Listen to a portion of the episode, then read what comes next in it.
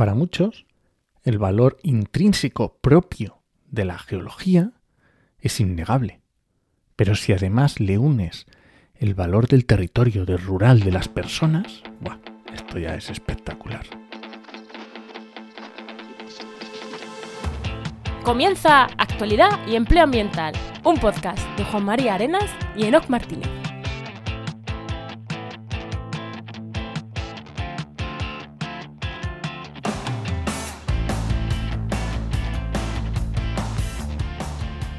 Buenas, soy Juan María Arenas Y aquí Enoc Martínez, y este podcast cuenta con el patrocinio de GeoInnova. profesionales expertos en territorio, medio ambiente y sistemas de información geográfica que puedes encontrar en www.geoinnova.org. Hoy, en el programa 185 del martes 20 de junio de 2023, hablamos sobre geoparques. En concreto, geoparquea, eh, ahí en el País Vasco, pero geoparques en general. Pero antes, Enoch, antes de dar paso a nuestro invitado, ¿qué tal? ¿Qué tal tu semana? ¿Qué se está haciendo? Pues muy bien, muy bien, ahí haciendo cosillas, mm, ahí preparando una pequeña campañita para de, de patrocinio para un podcast de podcastidad, pero bueno, a ver si sale, a ver si sale, que estas cosas hasta el último día no lo sabes. ¿Y tú qué tal? Uf, pues yo he estado esta semana eh, peleándome con la administración porque, joder, tener una agencia que la gran mayoría de nuestros clientes, agencia de comunicación, son de universidades, está muy guay porque la subes a la FACE, lo subes a la plataforma, tal cual, ya lo tenemos dominado, que no toda la gente lo sabe hacer. Claro, pero luego te pagan cuando mm, a 30 días, a 60 días, y esta semana he estado eh, revisando todo lo que tenía pendiente, que era en plan, oye, Universidad de Cádiz, me debe tres facturas, oye, Valladolid, me debes una, oye, Valencia, me debes otra, oye, tal. y, y está haciendo repaso, que de vez en cuando hay que pagar toques a, a, a las administraciones, que pagan, es verdad que son siempre pagan, pero bueno, eh, te, te pones nerviosico y hay veces que mandas A su correos porque que los- lo- las empresas normalmente pagan más rápido. Es verdad que la que se alarga, malo. Pero con las administraciones, bueno, pues sabes que, que, que tú ves que tu software de facturación te dice que, tiene, que va bien, pues pagas nóminas y miras la cuenta del banco y dices, pues como no me paguen, o sea, puedo pagarla, pero no mucho más tiempo, ¿eh? Así que con eso, no, pero bien, bien. Bueno, ¿damos paso al invitado? Venga, vamos allá. Venga.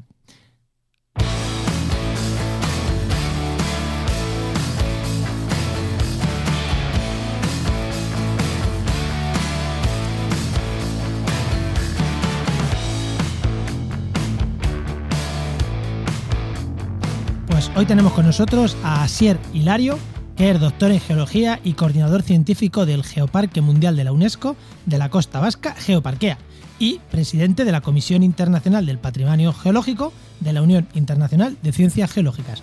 Muy buenas, Asier, ¿qué tal? Muy buenas. Hola, muy buenas, muy Sí. buenas, encantado de estar con vosotros. Oye, el trabalengua final lo he dicho bien, ¿no? Eh, Lo has, lo has dicho, lo has dicho muy bien. Bueno, y antes de la pregunta, antes de la pregunta que hacemos siempre a todos los invitados, ya voy a soltarme un poquito aquí el guion.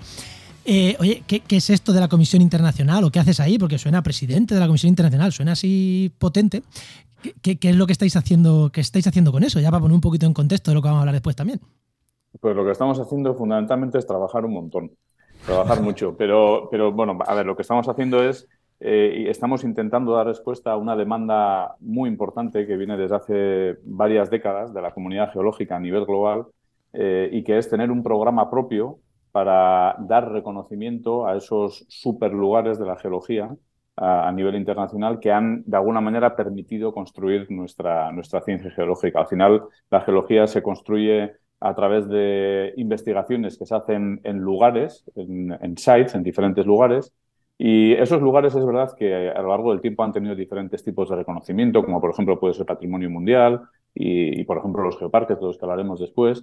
Pero también es verdad que, la comunidad geo necesitaba a juntar a todas sus disciplinas, a todas sus diferentes organizaciones, y para eso está la Unión Internacional de Ciencias Geológicas, para podernos arremar juntos y por fin tener un programa propio donde podamos dar reconocimiento a esos superlugares de la geología del mundo. Y eso es lo que estamos haciendo. El año pasado, el octubre pasado, eh, anunciamos los 100 primeros lugares del patrimonio geológico del mundo y ahora estamos ya trabajando en los 100 segundos. Se van a ir anunciando cada dos años y en paquetes de 100 que nos decías antes que se puede encontrar en la página web ugs-geoheritage.org. Así que el que quiera geólogos del mundo y, y asociados, ahí los tenéis todos. E, e interesados. Merece, merece la pena, sí, merece la pena. Muy bien, venga, pues voy con mi pregunta. A ver, Asier, eh, le hago a todos los invitados. Cuando eras pequeño, ¿qué querías ser de mayor y cómo has llegado hasta aquí? Pues mira, cuando era pequeño quería ser geólogo. Ostras. Eh, sí, sí. Yo a los geólogos los pasa como a los biólogos, que nacéis geólogos también. Bueno, a ver, sí, cuando era pequeño yo, yo- es verdad que la geología ha sido siempre una cosa que me ha, que me ha gustado. No sé exactamente si quería ser geólogo o no, pero sí ha sido una de las cosas que me Sí, que gustaba. naciste geólogo. Mm, Bueno, le- digo esto porque tam- tampoco soy de estos, de estos mu- muy, frikis de la geología, no, no lo he sido nunca. Eh, pero sí es verdad que la geología ha estado siempre ahí, junto, por ejemplo, con la arquitectura o con, o con las bellas artes también, pero la geología siempre ha estado ahí y seguramente tiene mucho que ver con mi afición por la montaña y por la cantidad de veces que mi padre me ha llevado a- a- al monte desde de pequeño. Y, y bueno, pues con, con intentar entender esos paisajes de, de montaña, que es lo que seguramente me ha llevado a estudiar geología, después de hacer la tesis doctoral en el Pirineo, luego también tuve oportunidad de trabajar en el Karakorum, y hasta que, bueno, digamos que una vez estaba haciendo ya los trabajos de postdoctorado, etcétera, en, en Suiza, pero trabajando en el Karakorum, eh, yo ahí me di cuenta que realmente la investigación no era lo que más me, interesaba, eh, y es porque eh, realmente me di cuenta que el detalle de las cosas no era lo que más me interesaba. A mí me interesaba más tener una fotografía más abierta, más general, y que pudiera tender puentes con otras disciplinas de la, de la geología y de la ciencia, incluso con las humanidades. Y, y- y había un grito muy importante dentro de, de mí que me, que me pedía trabajar en algo que tuviera que ver con la comunicación, con la comunicación de la geología, que hace eh, pues algo como 20 años, que es cuando yo digamos que dejé la investigación, eh, era algo que apenas se hacía. Hoy en día cada vez hay, hay geoparques y cada vez hay más cosas, pero en aquel momento yo, yo sentía que, am, digamos que, el- que el- que la manera en la que yo disfrutaba de muchos paisajes maravillosos que, a los que la gente va de vacaciones, eh, es algo que otros también deberían tener mm, la posibilidad de hacer. Y ese puente no existía en ese momento. Y entonces, bueno, pues tuve la suerte en aquel momento de empezar a trabajar en Zumaya, que después ha dado lugar al Geoparque. Me, me suena, me suena la historia esta que acabas de contar de un doctor que quiere. Que comunicación, no sé. qué es, es un ejemplo muy, muy, muy, muy parecido al mío, Asier, también. Doctorado, eh, pero luego es lo que tú dices. El detalle sí está bien, pero hay veces que pues, queremos hacer otras cosas y, súper importante, como siempre decimos aquí, siempre intentamos dar píldoras para los que nos escuchan. Oye, que siendo doctor te abre también muchas puertas. O sea, que, que si estás con el doctorado y ves que tu camino no es la ciencia, acábalo, porque seguro que, a mi caso he pasado, en el editor, seguro, el de Asier, también te abre puertas. O sea, que, que- está guay. Y lo de mm, soy doctor, ostras, te, te- te enseña unas soft skills, por así decir, la ciencia que te las puedes llevar al campo profesional, como seguro Asier que tú te has llevado. Seguro, 100%, ¿no? Bueno, yo creo que hacer un doctorado es una cosa buena. Eh, es una cosa buena porque ayuda, además de que aprendes mucho sobre un tema que, seguramente te, te interesaría en aquel momento, te interesa en ese momento, eh, yo creo que, yo creo que te, te ayuda mucho a entender cómo funciona la ciencia, cómo funciona la investigación en general, no solamente en ese tema en particular. Te ayuda a organizar ideas, te ayuda a planificarte en el trabajo. Y, y bueno, yo creo que de alguna forma te da una, una seguridad que, que- que no es fácil de conseguir de, de otra manera. Entonces, realmente me- no me parece muy importante eh, si después de hacer el doctorado te vas a dedicar a la investigación o no. Hacer el doctorado per se me parece que es una cosa positiva. Totalmente. Totalmente. Enoch, ¿pasamos de tema?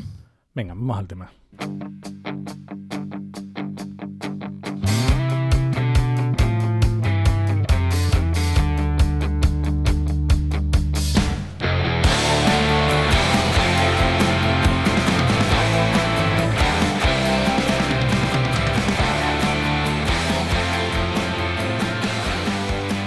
Y apasionado del medio ambiente, eh, siempre hemos tenido en mente a los espacios naturales protegidos, espacios, eh, pues eso, cabañeros, en mi caso, lagunas de ruidera que están cerca de mi casa.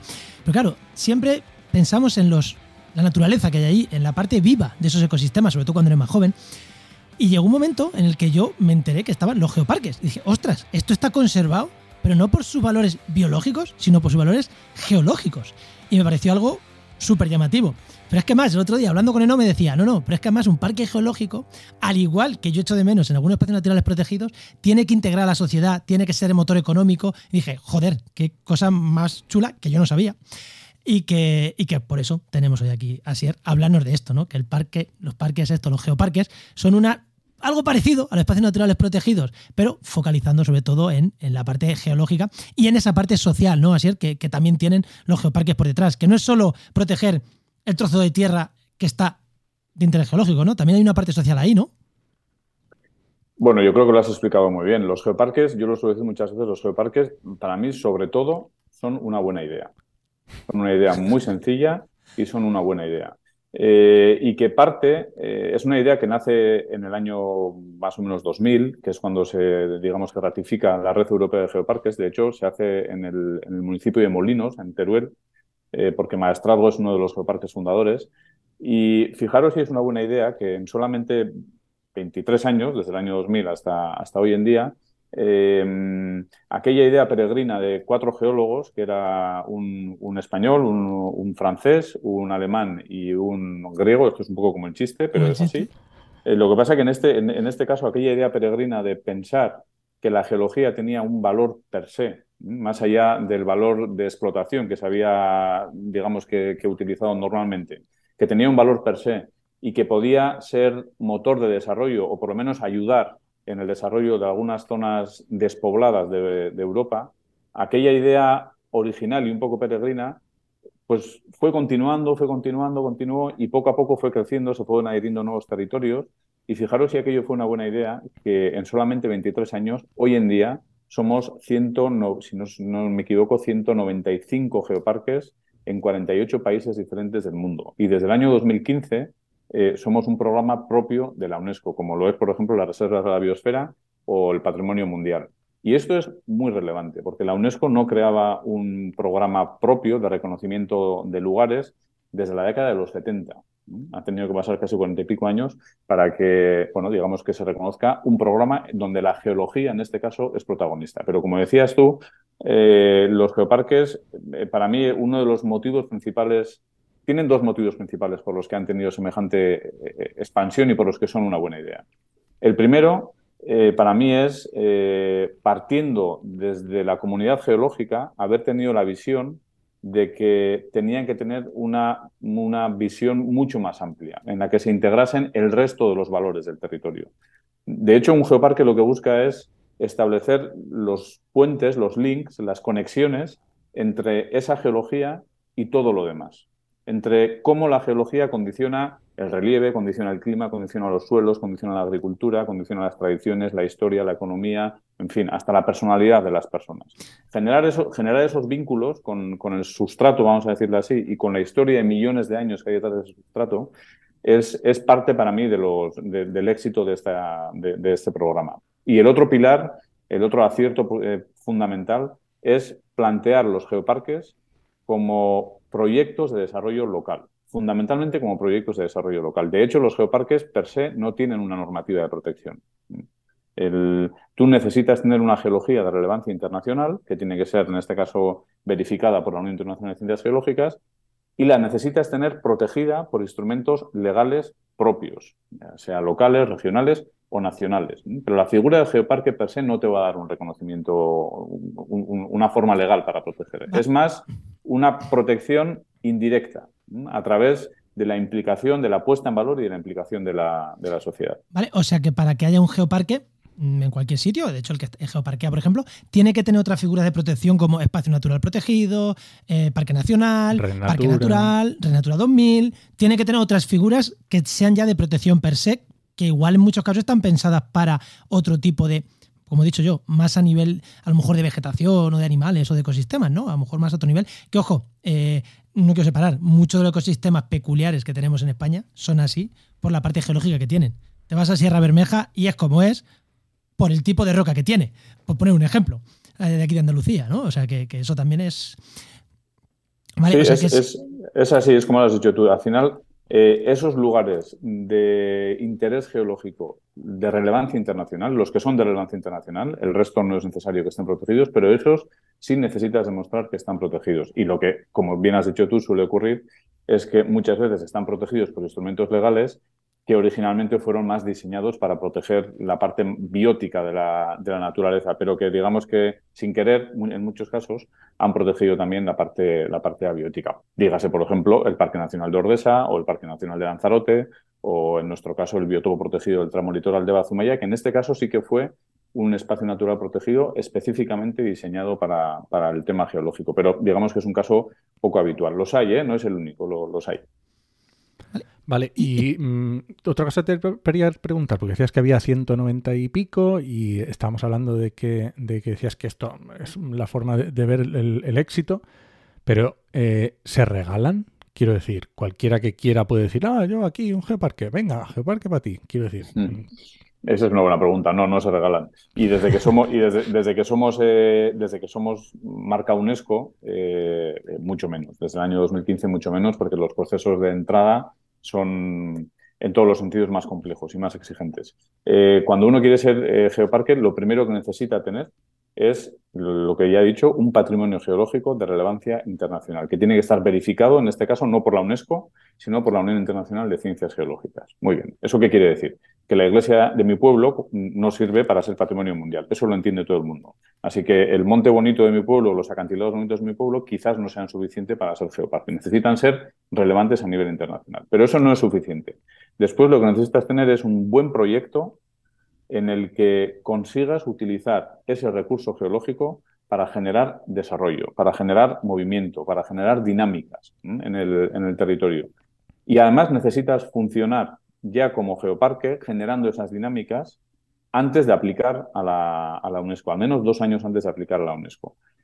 Normalmente, como norma, eh, cuando vamos a partir de que un territorio tiene esa geología de relevancia internacional y empieza a pensar que quiere ser geoparque. Y entonces lo que tiene que hacer es empezar a, tocar a todos los agentes públicos y privados que, actúan en el territorio para, decir, oye, ¿qué os parece si vamos a por esto? ¿Mm? ¿Y qué os parece si trabajamos juntos para ir a por esto? Porque es la única manera de hacerlo. Bueno, pues normalmente desde que eso ocurre, desde que esa primera idea aterriza en el territorio hasta que está en condiciones de presentar una candidatura, normalmente suelen pasar cinco años hasta que el proceso pueda estar suficientemente maduro. ¿Y esto quién la solicita? Eh, ¿Una asociación una asociación es la que empieza a moverlo? ¿Son alcaldes? ¿Es a nivel regional? ¿Quién, quiénes, ¿Quiénes suelen ser los promotores? Imagino que en cada caso será diferente, pero ¿quiénes suelen ser los promotores? ¿Más las instituciones? ¿Más las asociaciones? ¿Más mm, universidad? ¿Cuál es el perfil de quien suele pedir todo esto? ¿Quién, pues ¿quién arranca? Lo has, lo has, hecho muy bien. Hay un poco de todo y están todos los que has hecho tú. A veces suele ser la universidad, a veces suelen ser los municipios, a veces es una asociación, un grupo de acción local, un grupo de desarrollo rural y depende mucho de cada territorio. En España tenemos ahora mismo 15 geoparques, si no me equivoco, 15 o 16, eh, y tenemos modelos de todo tipo. Lo que sí es importante es que un geoparque en España y en cualquier otro país son proyectos que vienen de abajo arriba, que se generan de abajo arriba. Eh, y entonces normalmente suelen ser, mm, suele partir de los municipios. Normalmente suele partir de la suma de municipios que luego, que luego esto puede aglutinar a una región, a una comarca, a un grupo de acción local, etcétera. Pero normalmente debería de partir desde ahí y tener el apoyo de organismos supramunicipales, como pueden ser las diputaciones, los gobiernos regionales, que de alguna forma le van a dar más estabilidad al proyecto. Pero tiene que ser algo que claramente parta de abajo arriba en los temas de medio ambiente igual muchas veces al revés, ¿eh? de arriba abajo, que, es casi la manera de proteger algunas cosas. me, gusta, me gusta también ese enfoque porque lo hace más integrador. O sea, lo hace. la base cree en el proyecto es la forma de que el proyecto salga adelante. Eso es evidente.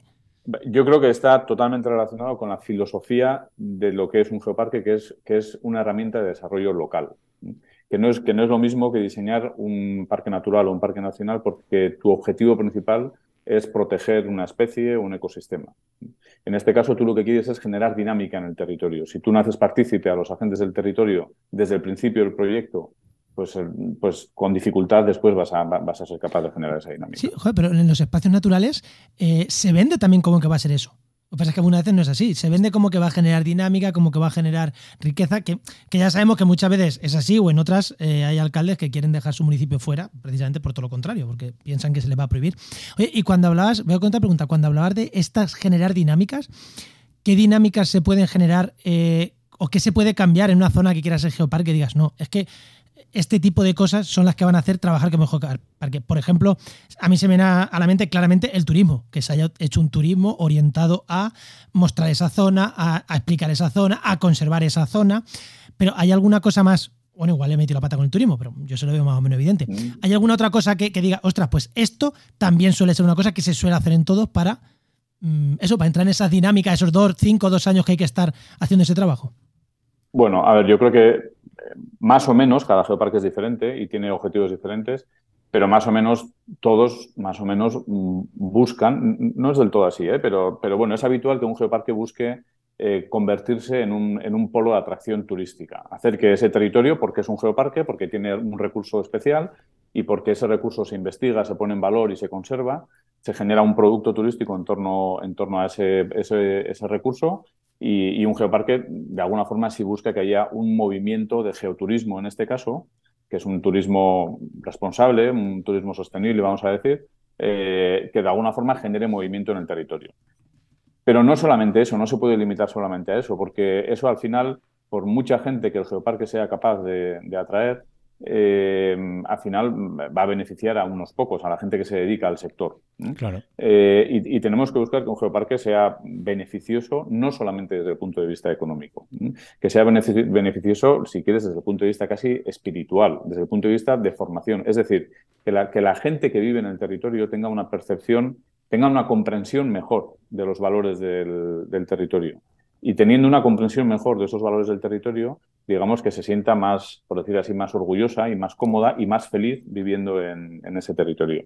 Y eso, por ejemplo, se puede hacer a través de programas de educación que todos los geoparques tenemos, que lo que hacen es incluir en el currículum de las escuelas del geoparque eh, todas, aquellas, todas aquellas cuestiones de valor del territorio, de manera que los chavales, cuando terminan a los 16 años su educación obligatoria, pues eh, han tenido acceso a conocer de primera mano, in situ, tocar cuáles son esos valores, no solamente geológicos, ¿eh? también biológicos, también culturales, históricos, eh, etcétera. O generar una dinámica de, de, que haya diferentes ciclos formativos, de charlas, hacer que venga gente interesante a hablar a tu territorio, que eso muchas veces, si no hay alguien que se preocupa por hacerlo, pues no, no ocurre. No, no ocurre. Y entonces a veces cuando, cuando se generan esas dinámicas, esos reconocimientos de organismos exteriores, eh, un catedrático que viene a dar una charla diciendo que la laguna de tu pueblo es muy especial, bueno, pues oye, eso hace que la gente de la laguna de ese pueblo, que nunca le había dado mayor importancia, pues de repente quizás la vea con, con, con otros ojos. Pero, oye, sí pero con... con uh, y esto, esto es importante verlo así, y no solamente como un recurso, uh, digamos, que, que turístico, eh, porque fijaros, hay, geoparques muy diferentes. En, el nuestro fue un geoparque que tuvo una vocación claramente de investigación, por un lado, porque el Flis de Zumaya es un lugar muy potente científicamente, eh, y por otro lado, de, de, generar un producto de geoturismo en torno a esto.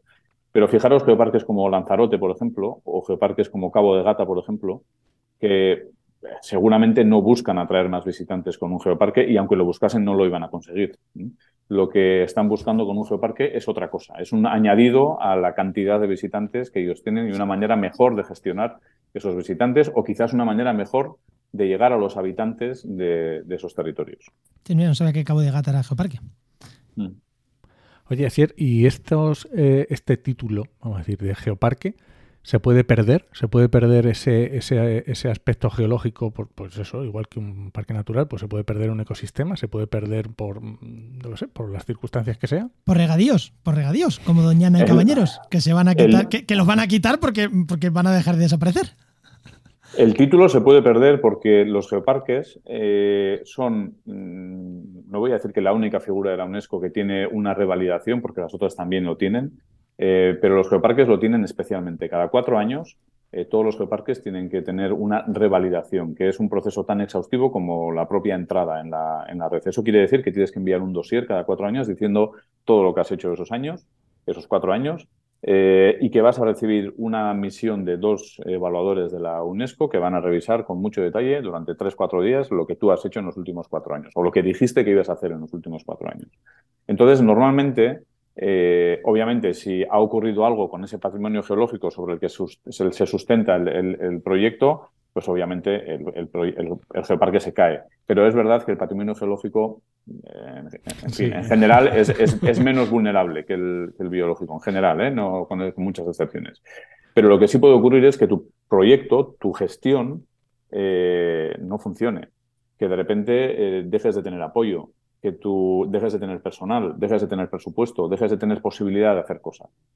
Y entonces ahí lo que ocurre es que cuando se detecta, digamos que algún, algún aspecto de este estilo, eh, se saca una tarjeta amarilla. Eh, y una tarjeta, normalmente, si las cosas van bien o medio bien, se saca una tarjeta verde con una serie de recomendaciones. Y eso quiere decir que tienes cuatro años más para ir cumpliendo esas recomendaciones.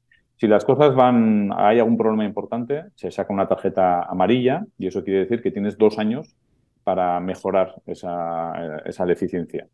Y si hay algo muy grave, puede haber una roja directa. Pero normalmente la, la expulsión suele venir por reiteración de amarillas. Vale, que, he dicho antes, eh, Cabañero, no, no, lo que está en peligro de, es eh, tabla de Dimic, que me había ido yo. Vale, y más o menos ya sabemos lo que es un geoparque, ya sabemos lo que implica, ya sabemos. Me, me, quedaba, me quedaba una duda, espérate, no, pero ah, cambiar el tema. Eh, has dicho que estaba en 48 países. Esto es algo, eh, porque muchas de estas figuras de protección pasan, esto es algo de países, mm, pues lo que solemos conocer como mm, primer mundo, Europa. Mm, Norteamérica, tal, o es algo que está a nivel mundial, que hay países de todo tipo eh, protegiendo. Que has dicho eso, en España has dicho que había 13 de los cientos y muchos que has dicho. Mm. Eh, bueno, en otros sitios también hay. ¿Qué, es, es, algo, eso, que solo afecta a Europa y, cuatro más? ¿O es algo distribuido por todo el mundo, estas figuras?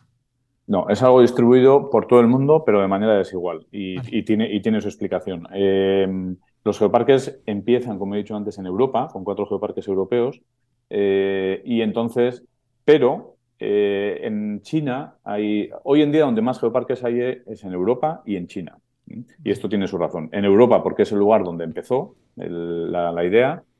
Y en China porque en China paralelamente había un movimiento muy similar al de los geoparques europeos que al mm. final vienen a confluir en el año 2004. Eh, China, si no me equivoco, tiene lo tendría que mirar en la lista, pero en torno a 30, 30 y pico geoparques. Y, en fin, en China hay geoparques que tienen 20 millones de visitantes al año. 20 millones de visitantes al año, que el Gran Cañón tiene 5, el Teide tiene casi 5. 20 millones de visitantes al año y varios con más de 10 millones de visitantes al año. entonces, en, China los geoparques son muy importantes, son uno de los... Eh, son, digamos que como los, casi los parques nacionales en Estados Unidos. Son esos lugares donde la gente eh, va a, contactar con la, con la, naturaleza, pero también son un poco parte, parque temático. En fin, son, son figuras diferentes, pero son importantes en China. Y respondiendo a la pregunta, eh, hay muchos en Europa, hay muchos en China. Hay, empieza a haber bastantes en Latinoamérica, ahora ya casi en no todos los países, pero en muchos países empieza a haber ya bastantes en Latinoamérica, hay en Canadá, hay en México, eh, en Estados Unidos no hay porque eh, Estados Unidos ha estado fuera de la UNESCO desde hace algunos años, como seguramente sabéis, desde el follón con, Palestina, pero parece que, Estados Unidos vuelve a la UNESCO y eso abriría la puerta a generar nuevos geoparques en, Estados Unidos. En donde más nos está costando desarrollar el programa es en África.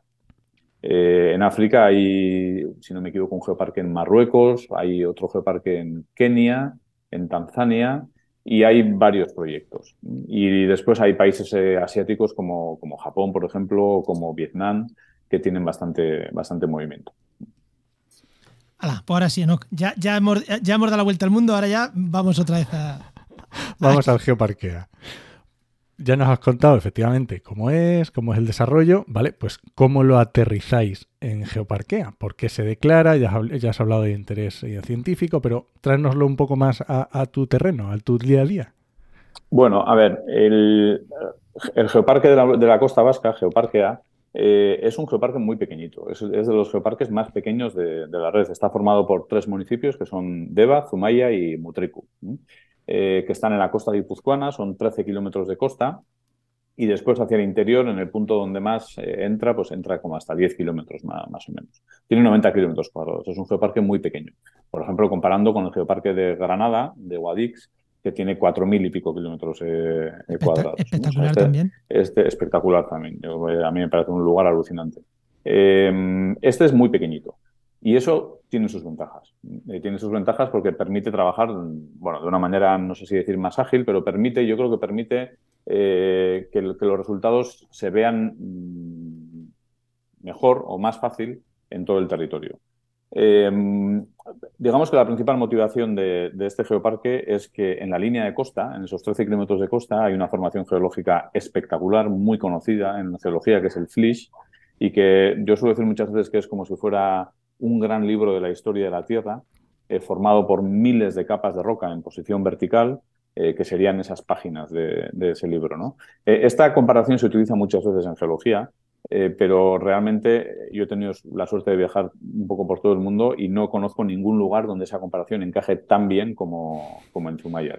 realmente en, el Geoparque de la Costa Vasca uno cuando, cuando tiene la opción de verlo desde el barco, tiene frente a sí 13 kilómetros de acantilados con un libro completo, página a página, capa a capa, que nos muestra pues, en torno a 60 millones de años consecutivos de la historia de la Tierra. Es flipante. Eh, eh, especialmente en Zumaya, eh, las rocas tienen en torno a 70, 55 millones de años, y eso quiere decir que registraron muy bien eventos tan importantes como la extinción de los dinosaurios, hace 66 millones de años, o como uno de los mayores calentamientos climáticos de la Tierra, hace 56 millones de años, el máximo térmico del Paleoceno-Oceno, eh, y otra serie de eventos climáticos, bióticos más o menos importantes.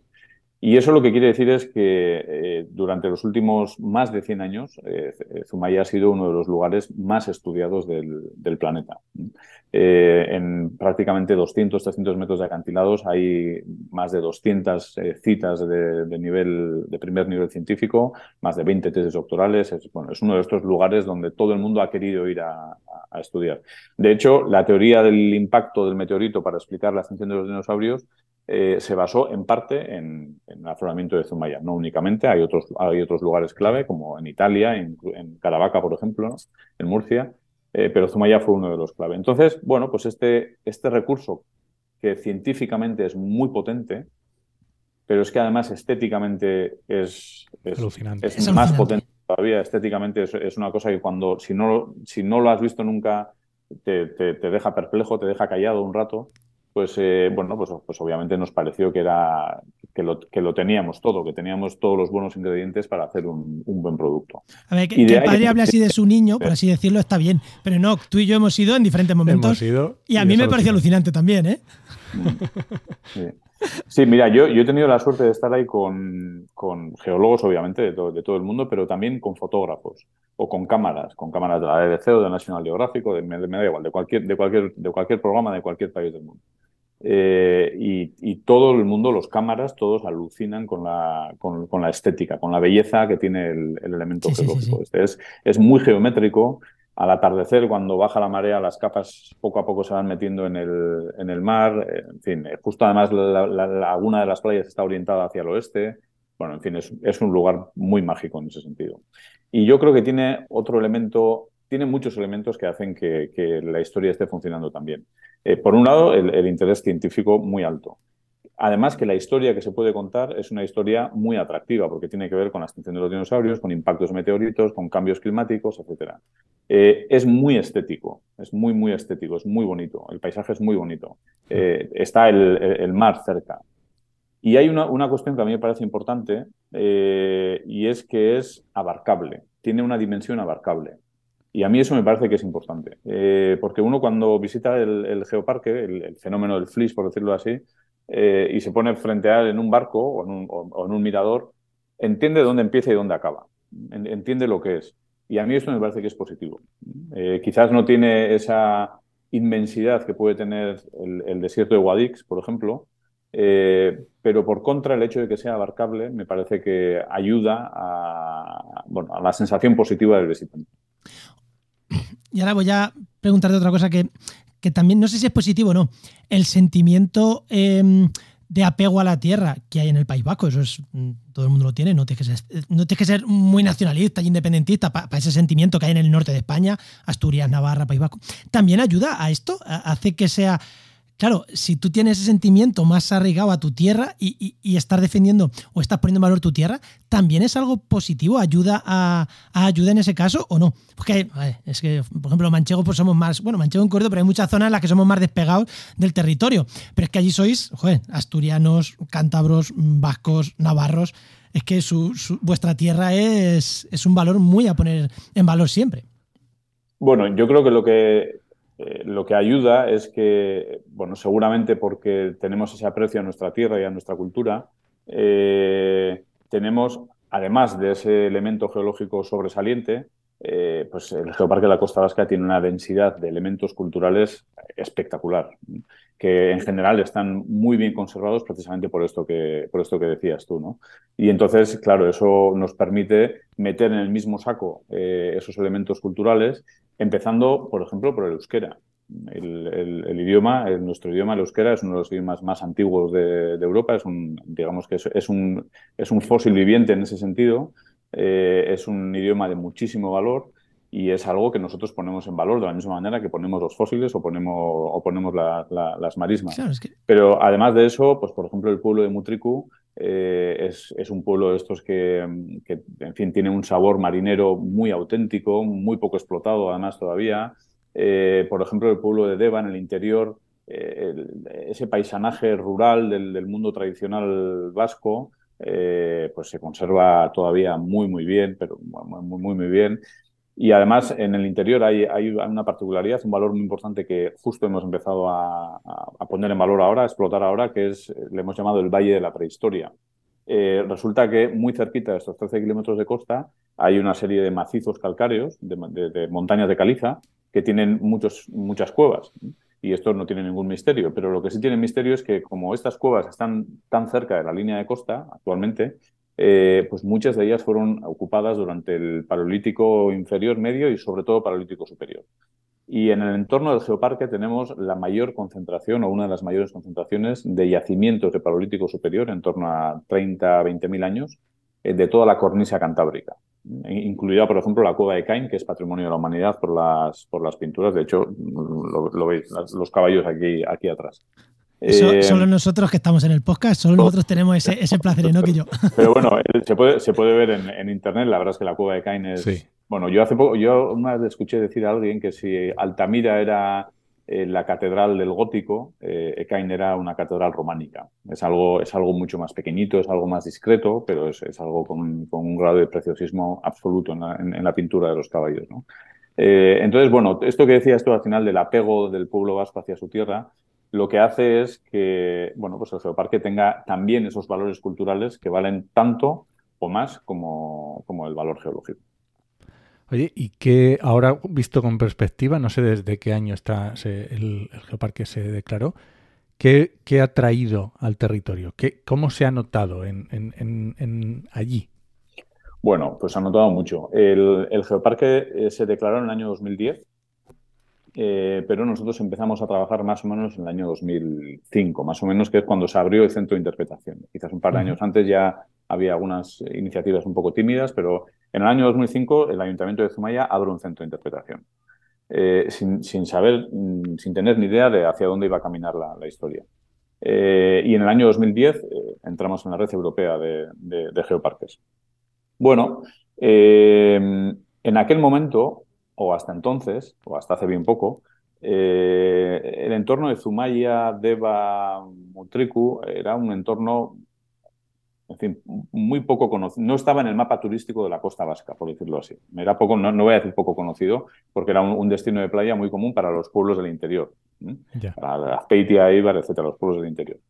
Pero en el mapa turístico de la costa vasca de Guipúzcoa, pues estaba Donosti, está San Sebastián, está Zarauz, está Guetaria, está Fonterrabía, pero Zumaya no estaba, Deva mm, tampoco, Mutriku tampoco. Bueno, el geoparque en ese sentido ha colocado este tramo de costa como uno de los reclamos mayores que hay en estos momentos, no en la costa de Guipúzcoa, sino en toda la costa, en toda la costa vasca. No es fácil saber cuánta gente viene a vernos con motivación de esto, pero podemos hacer algún cálculo y ese cálculo nos da que, que en fin, fácilmente más de 250.000 personas al año visitan el geoparque con esta motivación. Y esto ya genera un, movimiento económico, también genera unas incomodidades que hay que gestionar, pero, también, pero genera un, movimiento económico. Y luego yo creo que otra cosa que, ha traído es que inicialmente tres municipios que, que, por la situación geográfica que tienen, por la orografía que hay en, el geoparque, inicialmente son tres municipios que no, se relacionaban demasiado, no, están muy acostumbrados a trabajar juntos, pues eh, el geoparque les ha dado esa unidad. Y esto es una de las, creo que una de las cosas mejores que trae un geoparque a cualquier territorio. La, no, la, no la posibilidad, sino la obligatoriedad de tener que trabajar juntos, todos, porque si no trabajas juntos el geoparque no funciona. Vale, y además de cosas buenas, ya has dejado mm, una, una pildorita. ¿Algunas cosas malas habéis eh, detectado? Estoy pensando en Juego de Tronos y Roca Dragón o este tipo de cosas.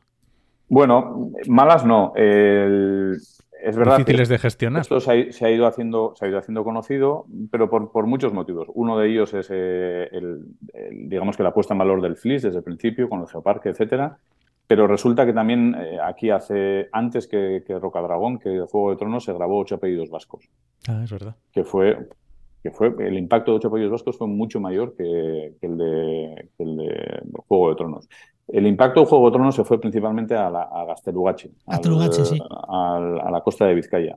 Eh, y es verdad que nosotros, en fin, hemos visto, hemos visto gente con espadas disfrazada en la plaza de Zumaya, en la, en la playa de Zumaya, sacándose fotos. Pero, en fin, para todo, para gustos los colores. Pero no, no demasiado. Eh, bien sea por una cosa, por la otra o por la tercera, es verdad que esto, como decía, empieza a atraer mucha gente, especialmente en Zumaya. Y, y, claro, pues esto lo que ha hecho es que en los últimos años Zumaya ha pasado de ser un pueblo no muy turístico a ser un pueblo cada vez más turístico, como lo eran ya otros en, en, en la costa en la costa guipuzcoana, ¿eh? como lo era, por ejemplo, Getaria, o Zarauz o, o Fuenterrabía.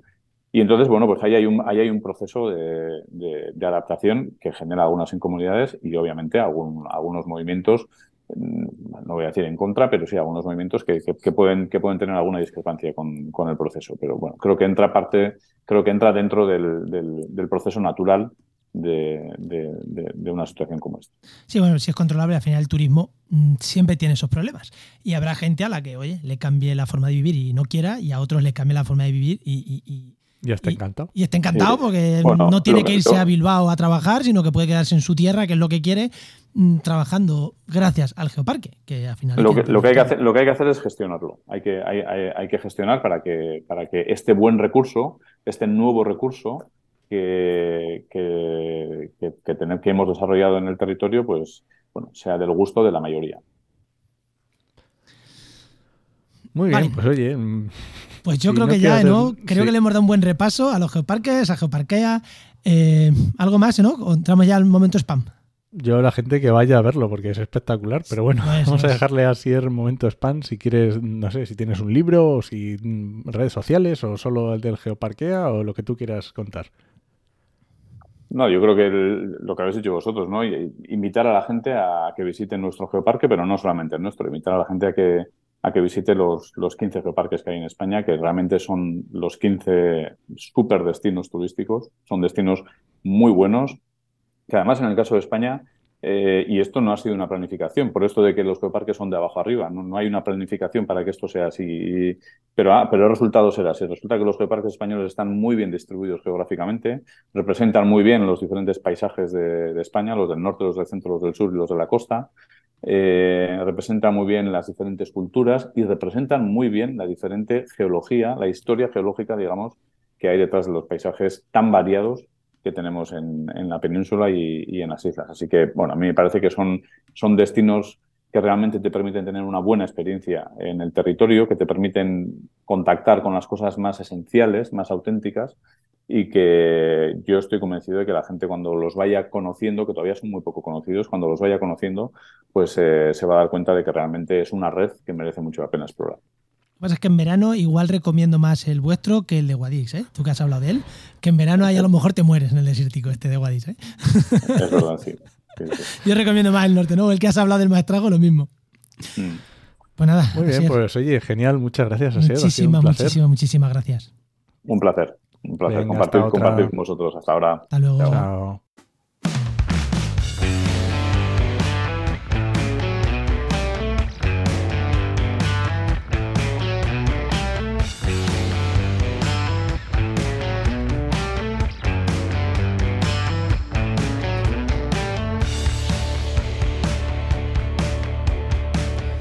Pues ya vamos, continuamos aquí con la sección de, de, de Luis, de, de nuestro amigo Luis, director de Heinova, que nos movemos de, del Geoparque, nos vamos unos metritos a Pamplona, que está cerca, visto desde el sur, están al lado, las dos cosas que hemos estado hablando hoy. nos vamos unos metritos hacia Pamplona. unos kilómetros, un ratillo viajando y para tener aquí a Luis. Muy buenas, Luis, ¿qué tal? ¿Qué tal? Muy buenas, Luis. Hola, ¿qué tal? ¿Cómo estamos? Pues muy bien, desde aquí se ve todo muy, allí muy cerquita, pero cuando, vas hay kilometrillos para arriba y para abajo. ¿eh? Sí, pasa al revés a los, de, a los, del, de los del norte, les parece que Jaén y Cádiz están al lado, o Jaén y Huelva, y es como, hombre. Al lado, al lado. Al lado, al lado, no están, es, Andalucía, pero al lado, al lado, no. Sí, sí, sí. Bueno, venga. que toda Andalucía está, está todo cerca. Está todo, cerca, cerquísimo. bueno, vamos a ver, ¿qué vamos a hablar hoy? Hoy vamos a hablar, tengo aquí trabajos fin de máster. ¿Cómo que trabajo fin de máster? ¿Qué es esto? ¿Cómo que trabajo fin de máster? ¿Qué tema es este? ¿Me lo preguntáis a mí? Claro, yo tengo que nada. Te, te, te, te, cuento yo un pelín, ¿no? Y luego ya nos entra Pues en, el, en, el, máster de, de Genova de código, de código abierto. Ah, bueno, yo lo apunté yo. Vale, vale, Vale, eh, yo sé, lo sé, lo sé, que, que, hace poco han defendido los trabajos fin de máster, pues los alumnos que han estado haciéndolo. Mm. Y, y, hablando con Luis y con Violeta, decían, joder, hay trabajos muy chulos. Dije, pues Luis, cuéntanos unas pinceladas de cada uno y a quien le interese, que luego vamos a dejar más información en la web de Heinova, todo esto está contado, hay más información. Pero bueno, por dar unas pinceladas de lo que se pueda, Luis, porque sé que de algunos hay cosas que no se pueden contar. Bueno, sí, efectivamente. Eh, hay algunos que, bueno, que se han trabajado para ciertos sectores, que digamos que el alumno está trabajando en ciertos sectores pues, del ejército, eh, ciertos sectores que tienen que mantener todos los datos de forma privada y evidentemente pues, no se pueden plantear eh, de forma abierta. Pero bueno, eso no quita que haya otros tantos que sí, ¿vale? No, pero es que me, parece interesante esto también, o sea, que hay trabajos, que, que, guay eso, que te cuentan cosas que no las puedes contar, porque es, es, secreto. Mm, es secreto. profesional. Bueno, a ver, dentro de lo que es el trabajo de fin de máster, pues para todos los que estuvimos ahí, pues sí, ¿vale? En ese sentido es una, una, propuesta abierta, pero los datos pues no se pueden compartir, no se pueden abrir. Sí que es cierto que hay otros, como vengo diciendo, que sí que son abiertos, que incluso se comparten o que quedan implementados yo incluso dentro de lo que son los plugins, por ejemplo, de complementos de, de, QGIS, ¿vale? Ah, qué guapo. claro, es que dentro del máster una de las acciones que tenemos de convenios es con la asociación QGIS y entre una de las cosas que hacemos es intentar eh, fomentar el desarrollo y el uso de, esta aplicación y entre ellas pues intentar bueno, sacar diferentes plugins que, que, se puedan compartir y que se puedan trabajar y que el, resto de la comunidad eh, científica y comunidad profesional puedan, puedan utilizarlos y aprovecharlos. Pues cuéntanos, cuéntanos alguno de esos, Luis, ya que estás. Bueno, por ejemplo, a ver, hay uno que eh, a mí me encantó bastante por la cantidad de trabajo que tenía detrás de limpieza de datos, ¿vale? Porque había mucho trabajo y cómo cómo se tenía que integrar toda la información desde las diferentes fuentes de datos abiertas eh, cómo se, digamos, cómo se, a través de las APIs, cómo se, cómo se cogían. Eh, que se trata de un plugin eh, para la descarga de datos meteorológicos a través de la API de, la EMET. Oh, sí, me interesa, ¿eh? Sí, sí, pues está muy chulo. Es un plugin que desarrolló Florentino Mostaza, ¿vale? Uno de nuestros alumnos estrella. Bueno, la verdad es que todos han hecho unos trabajos excepcionales. Y, y bueno, este, eh, a través de. tenéis el, plugin, lo tenéis ya en su GitHub. Creo que también estará ya subido a, estas alturas en, como complemento. Y bueno, al final lo que hace es intentar preparar todo, todos estos datos en los cuales puedes descargarte a través de una descarga masiva por provincias de los datos meteorológicos de las últimas 24 horas o datos meteorológicos diarios, mensuales, etcétera. Bueno, todos estos son datos que tú puedes ir recopilando, puedes ir organizando y te puedes descargar todo eso, ¿vale? Esto que parece así algo sencillito, ¿vale? puedes cargar. No, es tan sencillo. Eh, y que lo, bueno es que ya está todo georreferenciado está geolocalizado, con lo cual tú puedes a partir de ahí empezar a trabajar a nivel geoespacial toda esta información, claro que es, brutal. Pues claro, eh, joder, es que esto da para ciencia, da para muchas cosas ahí, para sacar datos. Eh, eh, este, este trabajo en la web de Heinova, en la sección de sección nueva de, trabajos fin de máster y trabajos de alumnos, tenéis una explicación un poquito de este, de este trabajo que si os interesa, pues podéis ir a buscarla, que, ahí está. Y si no os lo encontráis, mm, pedírnosla a Luis o a mí y os la, y os la pasamos. ¿Alguno más, Luis? que te haya molado? ¿Alguno más? pues hay, por ejemplo, uno que está muy chulo también, que es un visor destinado a ofrecer toda la información posible en el ámbito de las carreteras del Estado. Y esto dice, bueno, si hay alguna información que te dan eh, desde la DGT o desde de infraestructuras, etcétera, pero bueno, en realidad em, no la tienes toda agrupada, tienes que ir saltando, tienes que ir saltando de, visores, etcétera, ¿vale? Y, y, realmente no solo estamos hablando de información puntual, ¿vale? Sino de eh, cosas muy interesantes como pueden ser las afecciones que tienen las carreteras a, lo largo de todo, el, de todo el proceso, ¿vale? En su proceso de construcción, en su proceso de, ah. fundamento, etcétera. Es algo súper interesante y que realmente implica una cantidad de trabajo monumental por detrás a la hora de gestionar esa carga masiva ¿vale? de datos. Este visor en este momento solo está eh, delimitado eh, exclusivamente a, la provincia de Urense, ¿vale? Y eh, digamos que es un objetivo, digamos, es un origen, ¿vale? Creo que de hecho se llama así, este, este visor eh, evidentemente extenderlo y hay mucho trabajo detrás y creo que van a ir eh, aumentando, ¿vale? Eh, digamos en su, en su ámbito. A toda Galicia y a partir de ahí. En la tesis con temas de carreteras y, y, era como, ¿por qué aquí no hay vegetación? No, porque es que aquí, mm, esto hicieron aquí, no sé qué, hace 10 años cuando construyeron la carretera. Ostras, que me hubiera venido eso cuando hice la tesis, Luis. ¿eh?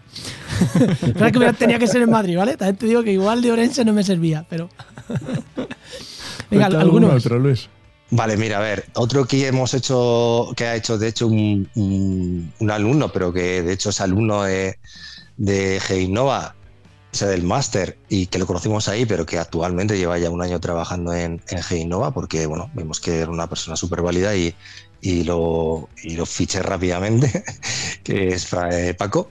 Eh, ha hecho, ha un plugin súper interesante que, bueno, para nosotros nos vale la vida, que es un plugin para la generación de proyectos, ¿vale? Es, bueno, pues el objetivo del proyecto fue el desarrollo de este eh, plugin eh, como Project Builder, ¿vale? Como solución práctica y eficiente para la creación de proyectos eh, QGIS personalizados. Esto lo que te hace es permitir reducir el tiempo de configuración de los mismos y de esta forma convertirte en una herramienta útil y práctica para todos aquellos que trabajan con QGIS y necesitan crear proyectos personalizados de forma rápida y sencilla. ¿Esto qué quiere decir? Que cuando tú vas a cargar toda esa información, ¿vale? Y vas a trabajar sobre un proyecto, no, te hace, no hace falta tener que ir diferentes cargando de toda esa información, directamente vas a eh, directorios, dices, defines cómo vas a sacar eh, toda esa información, cómo la vas a visualizar, cómo vas a trabajar eh, el Atlas, cómo vas a trabajar toda esa información y creas un proyecto desde cero en ese sentido, lo configuras desde cero. ¿vale? Esto nos ahorra un montón de trabajo a la hora de, trabajar y eso lo hemos desarrollado desde G-Innova, o sea, la desarrolla este alumno que está en G-Innova por, digamos, por necesidades también de G-Innova y está abierto también de una, de, una, forma community al, al resto de, los usuarios. se prevé que próximamente se pueda ver una, parte, eh, digamos, más profesional, ¿vale? Más avanzada. Vale, o sea que, que, eso lo vais, a, lo vais a liberar, ese plugin, por así decirlo, para que todo el mundo lo pueda. Es lo que tiene el software libre, que aunque no lo liberéis, os, lo, os podrían hacer un for rápidamente. O sea que Sí, es interesante esto, los masters, sobre todo porque eh, da mucha visibilidad a, las personas que lo, que lo, desarrollan. Una de las cosas que nunca me cansaré de decir, que lo he dicho ya muchas veces, que a Enoch también se, no, me canso de escucharle, que es que eh, por mucho título que tengas, lo importante es el trabajo y cómo haces el trabajo y el tener un buen portfolio de proyectos que hayas desarrollado es lo más importante a la hora de, buscar referencias sobre ese profesional, sobre todo en el ámbito de desarrollo, de programación, etcétera, etcétera, como también puede ser dentro de la consultoría ambiental, etcétera. Entonces, no, que qué chulo que son proyectos también que son lo bueno de este máster, que son proyectos aplicables, eh, proyectos Que, son profesionales, que no es el trabajo de fin de carrera de máster que se queda ahí en un cajón porque no sirve de nada, ostras. de hecho, mira, eh, por ejemplo, Florentino eh, ya está trabajando para Basuinsa gracias a, a, que empezó a trabajar también las prácticas de empresa del máster y hasta ahí en, en Basoinsa. Eh, Paco está dentro de G-Innova y así unos cuantos, realmente prácticamente todas las personas que no están trabajando ya, creo que han encontrado trabajo a partir del máster, lo cual eh, me gusta, o sea, me, llena de orgullo, me llena de orgullo y satisfacción. y, eh, bueno, es algo que, siempre hay que tener en cuenta, ¿vale? Cuando se hace el tema del máster. Oye, me ha gustado mucho esto de los trabajos de máster. Yo creo que otro día nos puedes contar alguno más, ¿eh? Otro día nos cuentas más, ¿vale? Bueno, otro día. Venga. Venga, eso. vale. Pues nada, Luis, pues muchísimas, muchísimas gracias. Y te emplazamos a que nos cuentes más otro el siguiente día. Venga. Venga, Muy bien. gracias, Luis. Venga, Juan, chao. no. Pues recuerda que este podcast te llega gracias a nuestro patrocinador, a GeoInnova, Profesionales expertos en territorio, medio ambiente y sistemas de información geográfica. que puedes encontrar en www.geoinnova.org.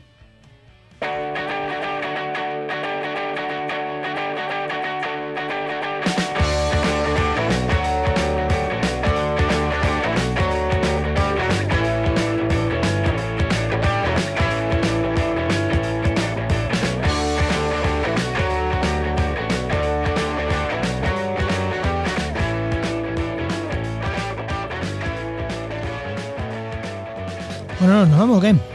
Pues sí, vámonos. Y antes te voy a contar un podcast que este, bueno, es muy conocido porque sale en la cadena Ser, pero me encanta, porque a mí todo lo que hace Ignatius me encanta, que se llama Segunda Acepción. Ah, Te segunda acepción. Te tiene que gustar Ignatius, ¿vale? Yo aviso. Hostia, me, es me había de- ido yo a que qué, No, no, no. ahora Ignatius, veintipico. Ignatius. que también está bien, ¿eh? Está en el- Pues este es Miguel Maldonado, que no sé si sabes qué, Sí, qué claro, cómico es. murciano. Murciano, efectivamente. Y Ignatius, y entre los dos eso es un... Ostras, ostras, porque, ostras, ostras, pues ese, ese le va a dar una escucha, porque Ignatius con Keke y Broncano, que sí, que, que bien, que también son, pero Maldonado me parece que va un punto más allá de Keke y de, y de Ignatius, y de, de Héctor de Miguel y de, y, de, y de este, y de Broncano. Creo que va un pelín más para allá, o sea que tiene que ser. Es una Hard mezcla también, ¿eh? especta- espectacular, ¿eh? Ya verás a ver. Sí, no, pero te tiene que gustar Ignatius, es verdad que. Sí, te tiene que gustar. Pero bueno, yo lo recomiendo. eh, Ya, Vamos. ya que. oye, es como si te recomiendas ver la final de la Champions. Pues te tiene que gustar el fútbol. Por muy buena que sea. Claro, pero muy bueno, o sea, o- una etapa del tour. Efectivamente. Pues si no te gusta, pues. Bueno, anda, venga. ¿Nos vamos? Nos vamos. Este podcast pertenece a la red de podcast Podcastidad, en la red de podcast de ciencia, medio ambiente y naturaleza. Y muchísimas gracias por compartir este programa, por los comentarios que nos dejáis en redes sociales. Por oye, si nos pilláis por ahí, nos dejáis una foto que habéis estado en algún geoparque, pues, pues, pues también, o sea que se agradece. Y, Sí. y nada, pues en general, muchas gracias por, por, pues, por difundir el programa y por estar ahí. Muchas gracias. Pues nada, te esperamos en el siguiente programa de actualidad y empleo ambiental. Escuchamos. Adiós.